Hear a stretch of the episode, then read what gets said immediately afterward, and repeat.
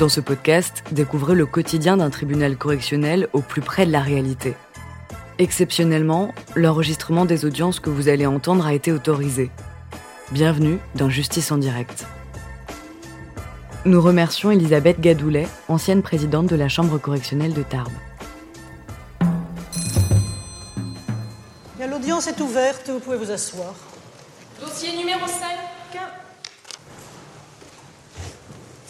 Il lui reproché d'avoir à Lannemezan, entre le 16 janvier 2012, ah non, c'est entre 17h50 et 18h, c'est le même jour, hein, le 16 janvier 2012, donc euh, euh, commis l'infraction suivante, deux points, violence sur une personne chargée de mission de service public sans incapacité, en l'espèce d'avoir bousculé et craché sur un agent SNCF, ce en état d'ivresse manifeste et en état de récidive légale, et il lui reprochait également d'avoir proféré à plusieurs reprises des menaces de mort en ces termes, je vais te faire la peau à l'encontre de Michel, agent SNCF. À son casier, il y a sept mentions.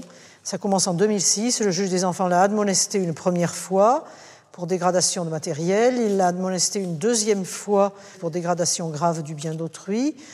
Le 18 mars 2008, le tribunal pour enfants de La Roche-sur-Yon l'a mis sous protection judiciaire pendant 20 mois pour vol avec violence, rébellion, outrage à personne dépositaire de l'autorité publique et recel de vol, vol en réunion, violence sur personne chargée de mission de service public sans incapacité, conduite sans permis, outrage à personne chargée d'une mission de service public et destruction du bien d'autrui par moyen dangereux pour les personnes.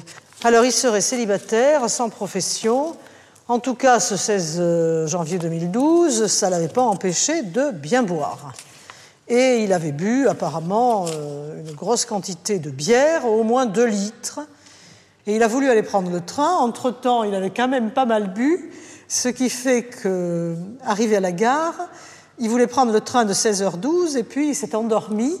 Et lorsqu'il s'est réveillé, il était 16h30. Alors, bon, à 16h30, le train, il n'était toujours pas arrivé. Il n'était toujours pas arrivé puisque, semble-t-il, le train qui devait s'arrêter à Lannemezan avait percuté une vache et donc n'est jamais arrivé. Et c'est le train dans lequel vous vous trouviez, monsieur, euh, qui, alors que normalement il était sans arrêt à Lannemezan, a fait un arrêt pour prendre les voyageurs qui étaient en attente de ce train. Alors, il est arrivé à 17h40, le train quand même, hein, qui était prévu à 16h12.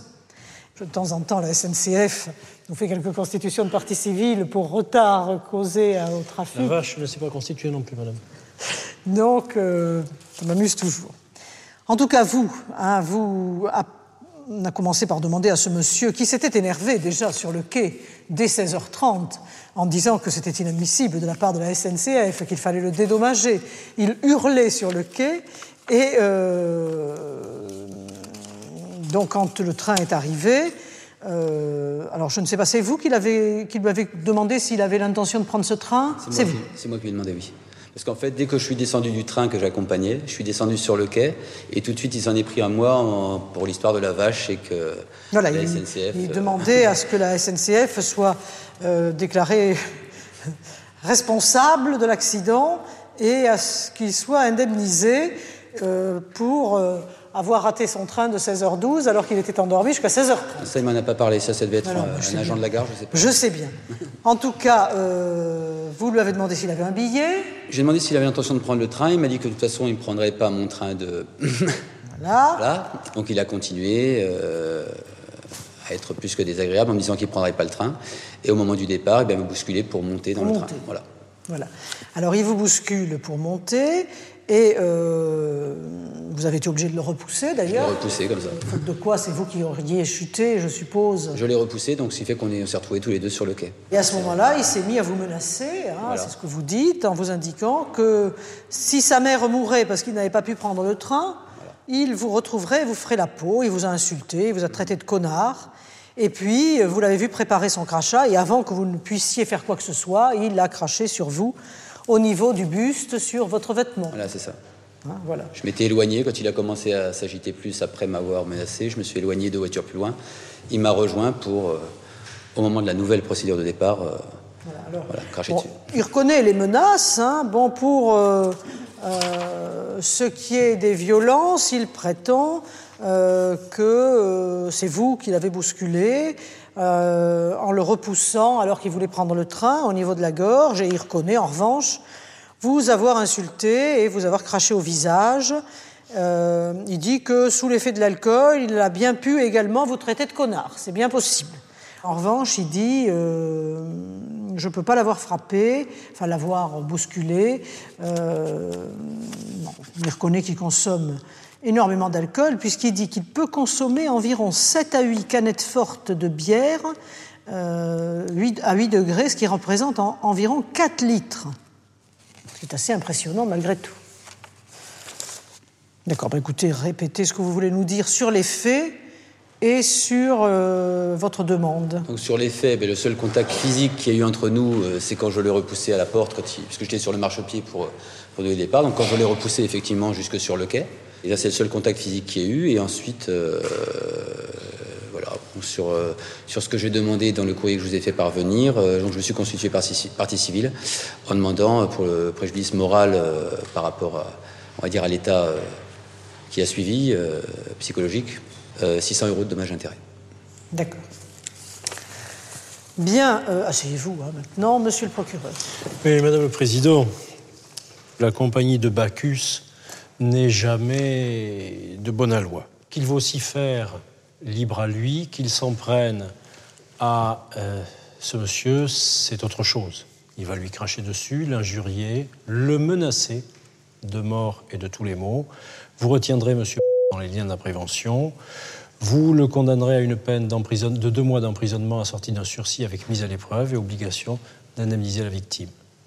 Merci, monsieur le procureur. L'affaire est mise en délibéré. Jugement tout à l'heure après la suspension d'audience. Le rôle est épuisé Le tribunal aussi. L'audience est suspendue pour délibérer. vous lever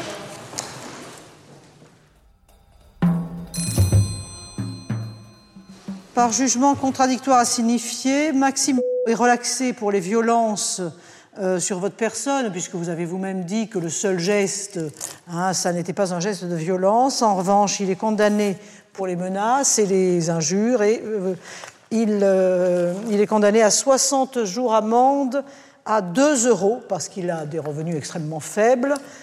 Vous êtes reçu dans votre constitution de partie civile et il devra vous payer 300 euros à titre de dommages et intérêts. Bon, je pense que vous allez oui, les demander ailleurs, mais bon, c'est le principe. Je me doute, voilà. Voilà. Eh bien, l'audience correctionnelle est levée.